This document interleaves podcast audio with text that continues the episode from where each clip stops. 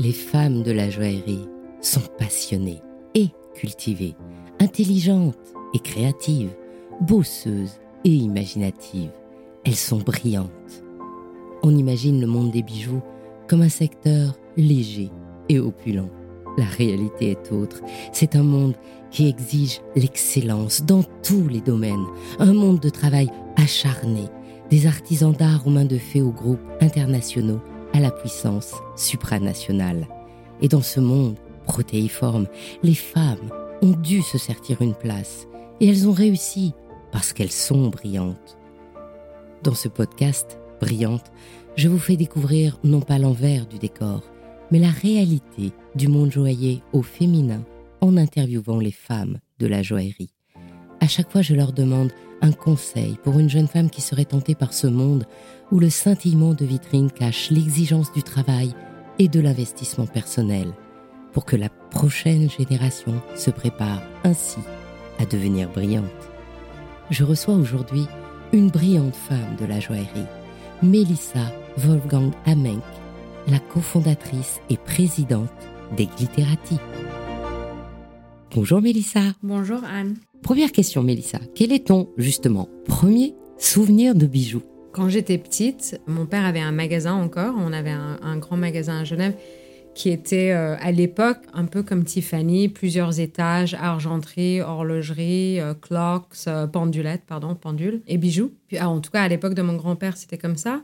Et à l'époque de mon père, c'était que horlogerie, bijoux.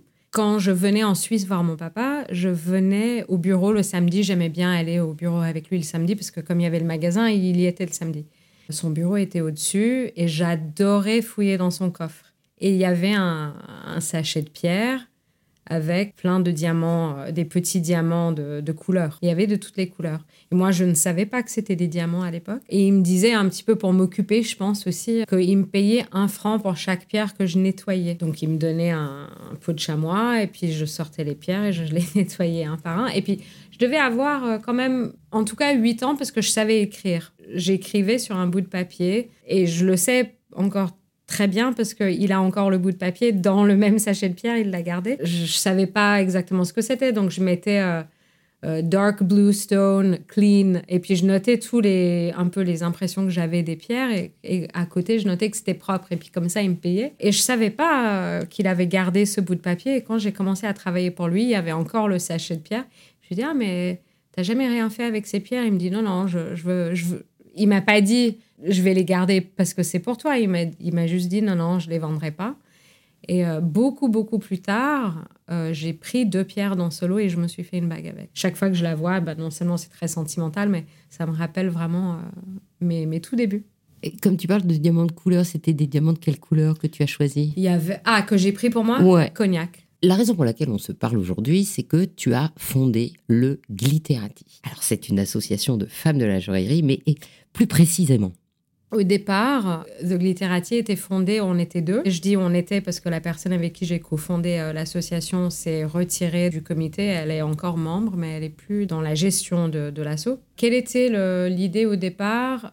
Franchement, on était autour d'une table dans un dîner un peu pas très rigolo du métier. Il y avait très peu de femmes à ce dîner. C'était une réunion d'une association. Et c'était un petit peu chiche, on devrait faire ça. Et puis comme moi, je suis pas très chiche, j'ai tout de suite cherché un nom de domaine. Tout enfin, ça, ça a commencé à tourner un peu dans ma tête pour ceux et celles qui me connaissent. Euh, ils sont pas du tout étonnés. Et puis on en a parlé, on en a parlé, on en a parlé. Puis petit à petit, on a créé ça. On avait un peu une vision qui est assez différente de ce que c'est aujourd'hui. Je pense que la personne avec qui je l'ai fait, elle était plus dans le women empowerment, euh, tandis que moi, j'étais plus peut-être dans... C'était pas conscient, en tout cas euh, plus dans un, la création d'une synergie. Mon idée n'était pas qu'il n'y a pas assez de femmes ou que les femmes ne sont pas assez valorisées, parce que je pense qu'il y a de ça aussi, mais il y a de ça partout. Et dans notre métier, c'est pas une exception.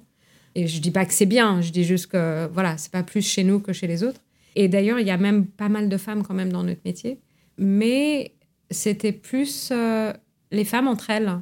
Je pense que pour plein de raisons, les femmes entre elles sont intimidées, intimidantes, Enfin, c'est peut-être pareil avec les hommes, mais j'en sais rien. On a tous nos bagages. Moi, je sais qu'il y a des femmes vers qui je n'irai pas sans qu'on me les présente par pudeur, par timidité, par intimidation, pour plein de raisons. Et finalement, je me rends compte que, en tout cas, on me le dit.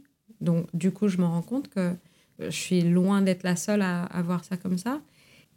Au, début, on me parlait beaucoup de Ah, ben, c'est un truc de networking. Et ça me dérangeait profondément. Parce que pour moi, le côté networking, ce mot networking, était implicite de superflu. Ce qui me dérangeait forcément parce que c'est genre ah oui bah ton truc de nana. Personne ne me l'a jamais dit comme ça, mais c'est comme ça que je le percevais peut-être. Je me rends compte avec le temps, bah c'est pas une mauvaise chose.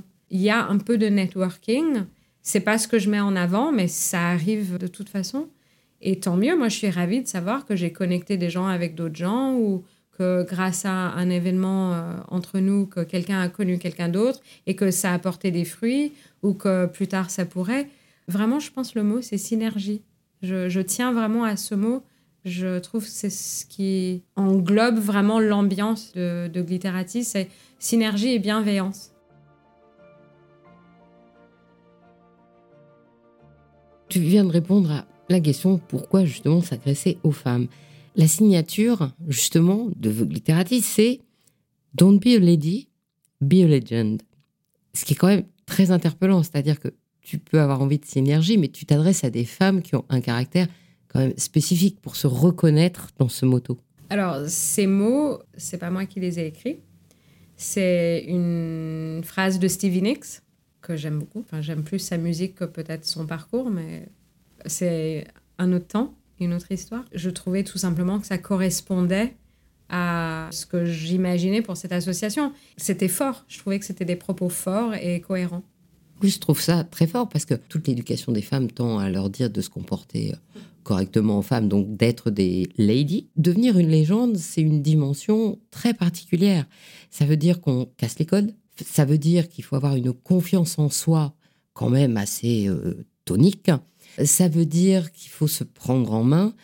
Et ça veut dire que quelque part, il faut pas se poser de questions. Il faut aller là où notre envie, notre cœur, notre travail, notre direction nous mène. C'est quand même un caractère très particulier. Oui, mais c'est pas mutuellement exclusif avec tout ce que tu viens de dire. C'est ça et autre chose. On peut se poser un milliard de questions. Je suis quelqu'un qui se pose un milliard de questions dans un but constructif, dans un but euh, d'amélioration, mais aussi juste parce que, comme beaucoup de gens, je suis quelqu'un d'anxieuse. Et pour faire le tour de quelque chose, j'ai besoin de faire ce processus-là. Et je sais que je suis pas seule.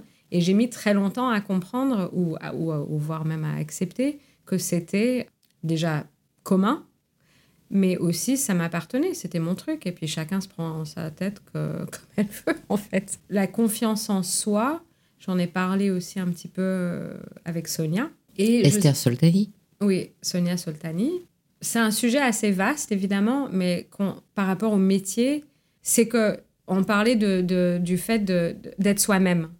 Et je lui dis, mais au même temps, d'être soi-même, ça demande beaucoup de courage et beaucoup de confiance en soi pour être vraiment soi-même. Et personnellement, moi, j'ai mis très, très, très longtemps à être à l'aise, euh, déjà à être moi-même entre moi et moi, mais moi, moi et moi et vis-à-vis -vis des autres. Parce que ce que ça veut dire au final, c'est de ne pas être préoccupé si quelqu'un d'autre n'est pas content de notre soi-même, en fait. Ben, J'espère que justement cette synergie de Glitterati aide à, bouger ça aussi. Mais j'ai l'impression que la plupart de nos membres ont beaucoup de confiance en soi, ou en tout cas savent où elles vont, euh, mais ça n'empêche pas qu'il y en a qui n'ont pas. Et, même, enfin, on, on, y passe tous. Moi aussi, j'ai pas confiance en moi tout le temps, tous les jours, 24 heures sur 24. On a tous des moments. Alors justement, dans ce réseau, qu'est-ce qu'on y fait? On a commencé à faire des choses, en tout cas on avait plein de plans juste avant le Covid. Et il y a eu le Covid. Euh, même histoire, même chanson pour tout le monde. On a commencé à faire un petit peu de webinaire. J'étais assez réticente d'en faire parce qu'il y en a d'autres qui le font très très bien. Et un, j'avais pas envie d'être soi-disant en concurrence avec. Deux, j'étais pas sûre de savoir si c'était ça que je voulais.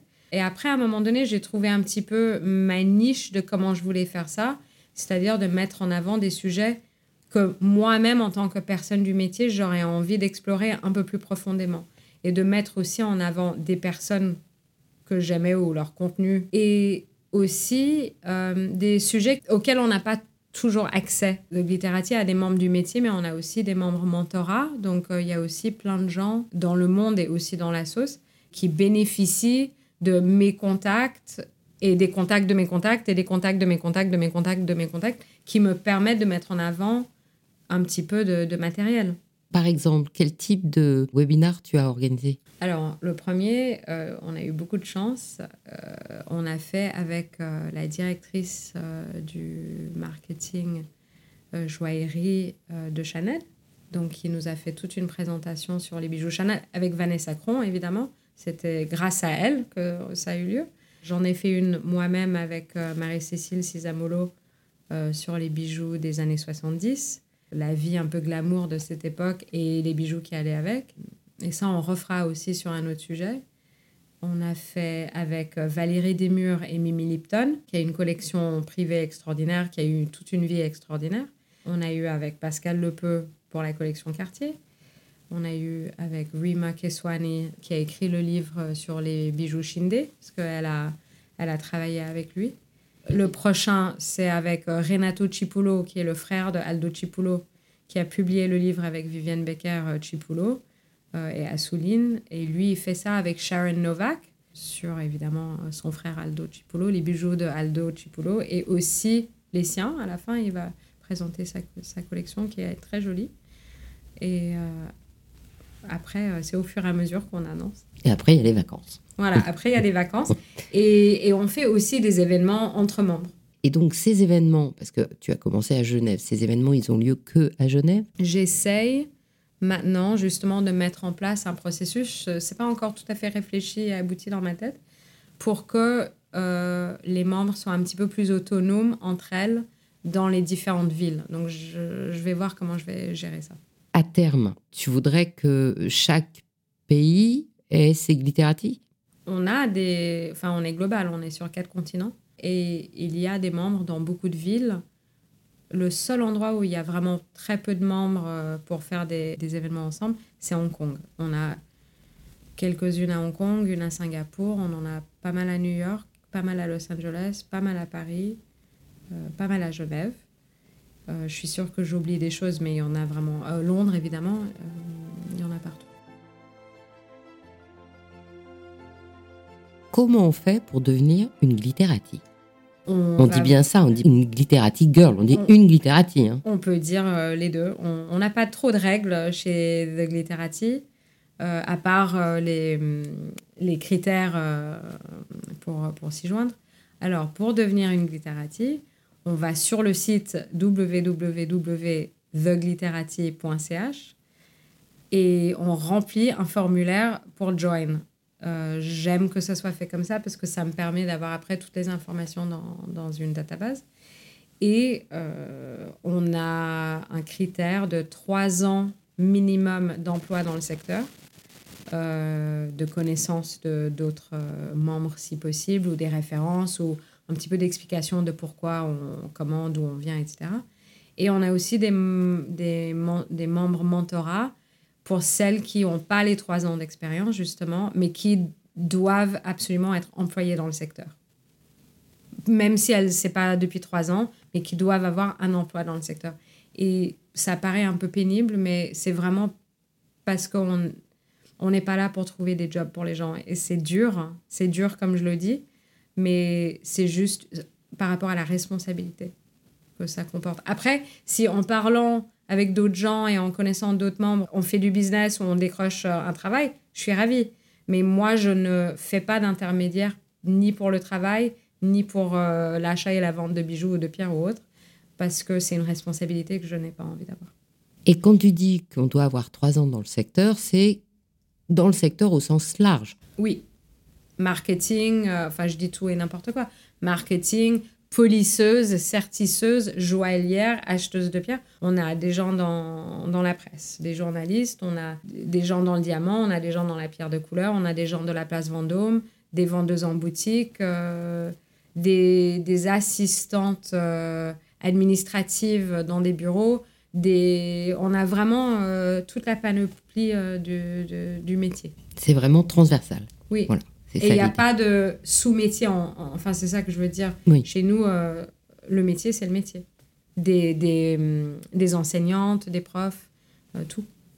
Et c'est pas la peine d'être, euh, j'allais dire, coopté. On, on, aime mieux. On n'est pas à la recherche de quantité. On est à la recherche de qualité.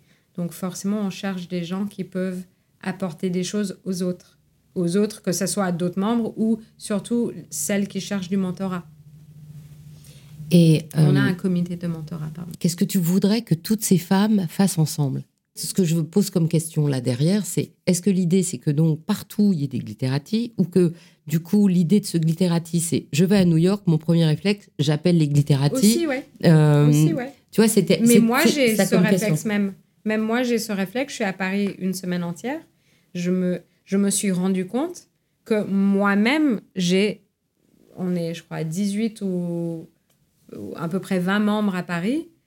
J'avoue que une je connaissais peut-être déjà entre 8 et 10. Euh, ça rapproche aussi beaucoup. Ça m'a permis d'organiser un événement euh, ici à Paris. Oui, c'est sympa euh, d'avoir ce réflexe, de se sentir un petit peu protégé, c'est pas le mot, mais un petit peu choyé par des autres personnes qui, bah, ça, ça, ça que ça lie, ça, que ça crée des liens. J'aime créer des liens. Maintenant, je vais poser des questions un peu plus, euh, je vais dire personnelles. Bon, pas tant que ça quand même. Hein, euh, on reste raisonnable. Donc, je sais que tu es né dans le monde des bijoux. Est-ce que tu veux bien le raconter à nos éditeurs et nous dire, euh, parce que du coup, tu fais partie de la cinquième génération. Pardon, sixième, c'est toi la sixième. En fait. et donc, ma première question après derrière, c'est en tant que fille, puisque donc c'est une histoire de famille. Est-ce que tu as eu des bonheurs et des difficultés, et en tant que femme dans ton travail aujourd'hui, euh, que tu es grande, eh bien, pareil, quels sont tes bonheurs et tes moments plus, plus compliqués? Donc, euh, est-ce que tu peux nous raconter euh, un peu tout ça? Alors, tu nous as déjà parlé de ton papa. Je ne pense pas avoir rencontré des difficultés dans mon travail parce que je suis une femme. Je ne pense pas. Mais après, je connais pas autre chose, donc je suis incapable de vraiment le dire. Alors, est-ce que oui, j'ai eu affaire à certaines personnes un peu plus misogynes que d'autres? Bien sûr, mais je pense que ça existe dans tous les métiers. Enfin, c'est même pas que je le pense, j'en suis certaine que ça existe dans tous les métiers. Il est vrai qu'on fait un métier où il y a beaucoup d'hommes. Enfin, c'est historique. Pourquoi? Parce que beaucoup de diamantaires sont des juifs religieux. Et dans la religion juive, c'est les hommes qui travaillent. Et c'est pas, je pense pas que c'est une histoire d'être misogyne, c'est juste comme ça. C'était comme ça avant, c'est comme ça maintenant. Après, ça n'empêche pas que les femmes travaillent. Moi, mon arrière-arrière-grand-mère travaillait. Elle vendait des diamants. Elle voyageait pour vendre des diamants parce que son mari voulait étudier la Torah. Et je vous parle de 1900 euh, en Belgique. Donc c'était plutôt avant-garde euh, à l'époque. Bien sûr, j'ai eu des difficultés, mais je, refuse en fait d'associer ça au fait que je suis une femme. Je pense que j'ai eu de la difficulté parce que euh, on en a tous eu, peu importe d'où on vient et qui on est. Travailler en famille, c'est pas facile. J'ai pas que travaillé en famille, j'ai travaillé pour d'autres gens. J'ai fait deux ans chez Christie's et deux ans chez De Grisogono avant de travailler au sein de ma famille. C'est un métier qui est dur. Il y a énormément de personnalité dans notre métier il y a énormément de gens, de personnalités fortes. C'est un métier qui est créatif. Donc, ça peut pas être autrement. Euh, amalgamé avec euh, des grosses sommes, de l'ego. Euh, je parlais aujourd'hui avec quelqu'un. Bah, quand on vend des choses, forcément, même si on est très humble et on est très évolué, on est très plein de choses, il y a très peu de gens qui peuvent pas associer un petit peu d'ego là-dedans. On est des êtres humains. Donc, on assimile quand même pas mal de choses. Après, j'ai pas eu de difficultés spécifiques. J'ai été très protégée aussi de, de par le fait que je suis euh, d'une famille du métier. Je pense que j'ai été protégée de pas mal de choses et je pense que j'étais aussi exposée à pas mal de choses. Tous les enfants d'eux payent, euh, payent quelque chose un jour, mais après, tous les enfants d'eux, euh, enfin tous, je généralise, on profite aussi. Mais en vrai, je reste convaincue que peu importe qui on est, comme j'ai dit à quelqu'un aujourd'hui, un peu vulgairement, On peut avoir les meilleurs pistons du monde, mais si on est con, c'est fini. Voilà. Et j'y crois fondamentalement. Et donc, on repart en arrière. Donc, tu me dis sixième génération. Donc, la première, elle est où? En Belgique, en France, en Suisse euh, Alors, mon père avait des, de la famille dans, dans, le métier des deux côtés de ses parents. Et du côté de son père, mais aussi du côté de sa mère. Donc, ça, ça remonte euh, assez loin. Ma grand-mère paternelle venait d'une famille euh, de diamantaires en Versoix qui s'appelait les Goudvirtes. Mon arrière-grand-père du côté de mon père était marchand de pierre aussi et son, bah, le père de mon père était marchand de pierre à Genève et à Paris, et après de nouveau à Genève. Et c'est lui qui a acheté la société Gaulet Fils Estal, qu'après mon père a repris. Et qui a fait aussi des bijoux. Alors, Gaulet Fils Estal, à la base, était des horlogers. On faisait des pièces d'horlogerie compliquées et aussi émaillées. Enfin, c'est un peu une longue histoire. Euh, à la base, c'était à Gaulet-le-Rech. OK? Il y avait Monsieur Gaulet qui a épousé Suzanne Lerèche. Après, c'est devenu euh, Gaulet-Stahl. il y a eu des mariages, des enfants, des changements. C'était des horlogers. Et quand mon grand-père a acheté la société, c'était un magasin. Et c'était ce fameux magasin à plusieurs étages où tu as à chaque étage un truc différent. Puis on avait aussi un magasin à Paris et un magasin à Lausanne. Mon père a fermé le magasin. Quand mon grand-père est décédé, il a fermé plus Paris. Je crois que Lausanne, c'était déjà fermé. Et on a fermé Genève en 97 parce que mon père ne souhaitait pas être dans le détail. Il voulait faire son métier de marchand et il voyait pas d'avenir pour les détails. Il a toujours fait son métier de marchand en parallèle du magasin, mais il voulait se focaliser là-dessus et, sortir de là. Et toi, tu vends aussi des pierres ou aussi des bijoux ou aussi des objets? Je vends des objets, des pierres, pierres de couleur, diamants, euh, des, bijoux anciens, des bijoux d'époque. On achète euh, aux particuliers, on vend euh, aux marchands et aux particuliers. On crée des pièces uniques, on crée des bagues de fiançailles. Enfin, on fait vraiment un petit peu tout. Dans toutes les pierres, c'est laquelle t'as préférée? J'ai quelques bébés. enfin, je, je les aime tous comme mes enfants, mais j'aime particulièrement le rouge vert bleu mais je pense pas que je porterais le rouge, mais plus facilement le vert et le bleu. Dans toutes les matières Non, non. Euh, saphir et, émeraude. D'accord, non, mais parce que en fait... Non, non, oui, non. pas du diamant bleu et du diamant vert. Dans toutes les bijoux d'époque ancienne que tu vends, est-ce qu'il y a quelque chose, une, enfin, je veux dire, une époque que tu préfères, une, une bague, une, une forme que tu préfères? J'ai une grande sensibilité pour les bijoux des années 40. J'aime les choses fortes, j'aime les formes fortes. J'aime les choses de caractère. J'aime bien les bijoux délicats. C'est pas ce que je porte le plus et c'est pas ce que j'achète le... quand j'achète des choses pour moi-même. C'est pas ce que j'achète le plus. Oui, j'aime les choses de caractère. Enfin, ça me ressemble aussi. J'aime beaucoup les, années 40 et j'aime beaucoup, euh, enfin, et aussi l'art déco, mais tardif, plutôt euh, années 30. Et j'aime beaucoup les choses très simples. Et puis, je vais aussi dire, et j'adore les bijoux des années 70 pas tous, mais les, aussi des choses fortes avec des pierres dures, euh, des pierres de couleur. Euh, je suis plus sensible pour du, je dirais, du Van Cleef, Bulgarie, des choses euh, géométriques avec des pierres dures, des, des mélanges de couleurs. Schlumberger, David Webb, etc. Qu'est-ce que tu aimes le plus dans ton travail? Enfin, je dirais, est-ce qu'il y a des moments dans ton travail que tu aimes à chaque fois? Oui, créer des liens avec des clients. J'aime le partage que j'ai avec le client sur le bijou même si je n'aime pas ce que je suis en train de, de créer ou de vendre particulièrement, parce qu'on ne peut pas aimer tout ce qu'on vend. Ce moment de, de, partage avec un client, j'aime beaucoup. Peu importe le style de client, que ce soit un client privé ou un client du métier, c'est agréable les clients du métier particulièrement parce qu'on on parle le même langage, mais avec le client privé, on crée des liens. Euh, et on, souvent, quand c'est pour une occasion, ben, on partage quelque chose d'intime. Donc ça, c'est sympa aussi. Euh, mais ça, c'est ce que je préfère, c'est le, lien avec le client. De, de, vendre du rêve, en fait. C'est un beau métier. Hein. Oui. Qu'est-ce que moi, je pourrais te souhaiter, enfin, ou qu'est-ce que tous nos éditeurs pourraient te souhaiter qui te ferait plaisir? J'ai beaucoup de chance parce que j'ai déjà fait beaucoup de choses qui, qui, qui me font plaisir. Donc, on pourrait juste me souhaiter que ça continue. Alors écoute, je vais te poser la dernière question, la question gimmick que je pose à tout le monde. Quel conseil est-ce que tu donnerais aujourd'hui à une jeune femme qui voudrait entrer dans le secteur de la joaillerie? Comme le sujet c'était les glittératifs, je vais pas seulement te demander quel conseil tu lui donnerais pour qu'elle fasse comme toi, tu vois.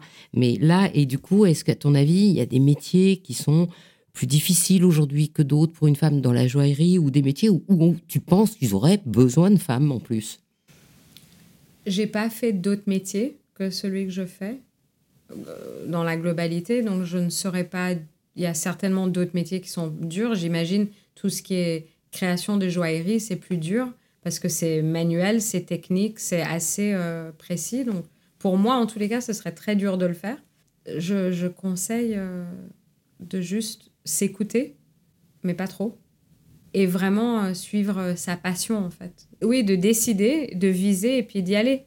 Et, et puis, c'est pas grave si ça marche pas du premier coup, d'être euh, persévérante et de pas avoir peur de demander. Au départ du glittératif, je me souviens, je parlais avec quelqu'un et je disais Ah, mais tiens, ce serait vraiment chouette si on faisait ça. Puis elle me dit Oui, mais on fait comment? Puis j'ai dit bah, On demande euh, si on peut faire. et puis elle m'a dit Mais oui, mais enfin, on fait comment? J'ai dit Bah, on va chez un tel et puis on lui dit Bah, on aimerait bien faire ça, est-ce qu'on peut le faire? Et puis au pire, il dit non. Puis il n'a pas dit non. Et il était même étonné qu'on ait demandé parce que c'est quelque chose que pas beaucoup de gens ont envie de faire. Donc euh, il faut juste oser demander. Parce qu'au pire, c'est non. Et puis 99% du temps, quand c'est non, c'est pas personnel. Ça, j'ai mis très longtemps à le comprendre. Donc ça, je, je conseillerais de aussi euh, passer ce cap-là parce que on perd beaucoup de temps à prendre les choses personnellement. Eh ben écoute, on va essayer de suivre tous ces conseils. Et en tout cas, euh, je mettrai dans les liens du podcast les liens pour trouver les Glitterati. Merci. Et on souhaite qu'il y ait plein de femmes qui nous rejoignent. Avec plaisir. Au revoir Mélissa. Au revoir Anne, merci beaucoup.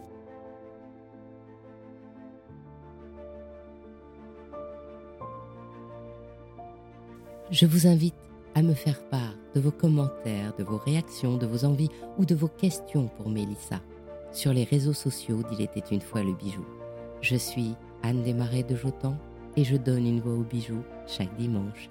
Et si vous aussi vous voulez créer un partenariat avec le podcast, contactez-moi. Si vous souhaitez créer le podcast de marque de votre maison, je serai ravie de vous accompagner. Notre prochain rendez-vous sur ce podcast sera en septembre. Et avant de fermer mon micro, je vous retrouve sur le podcast Le bijou comme un bisou pour l'histoire du salon Fashion Paris créé par Frédéric Bleu, le pirate de la joaillerie. Ce sera le 24 juillet. Et puis, les vacances. Et je vous les souhaite reposantes, merveilleuses et bien sûr brillantes. Si vous avez aimé l'épisode, mettez de jolis commentaires. Rendez-vous en septembre et soyez brillants.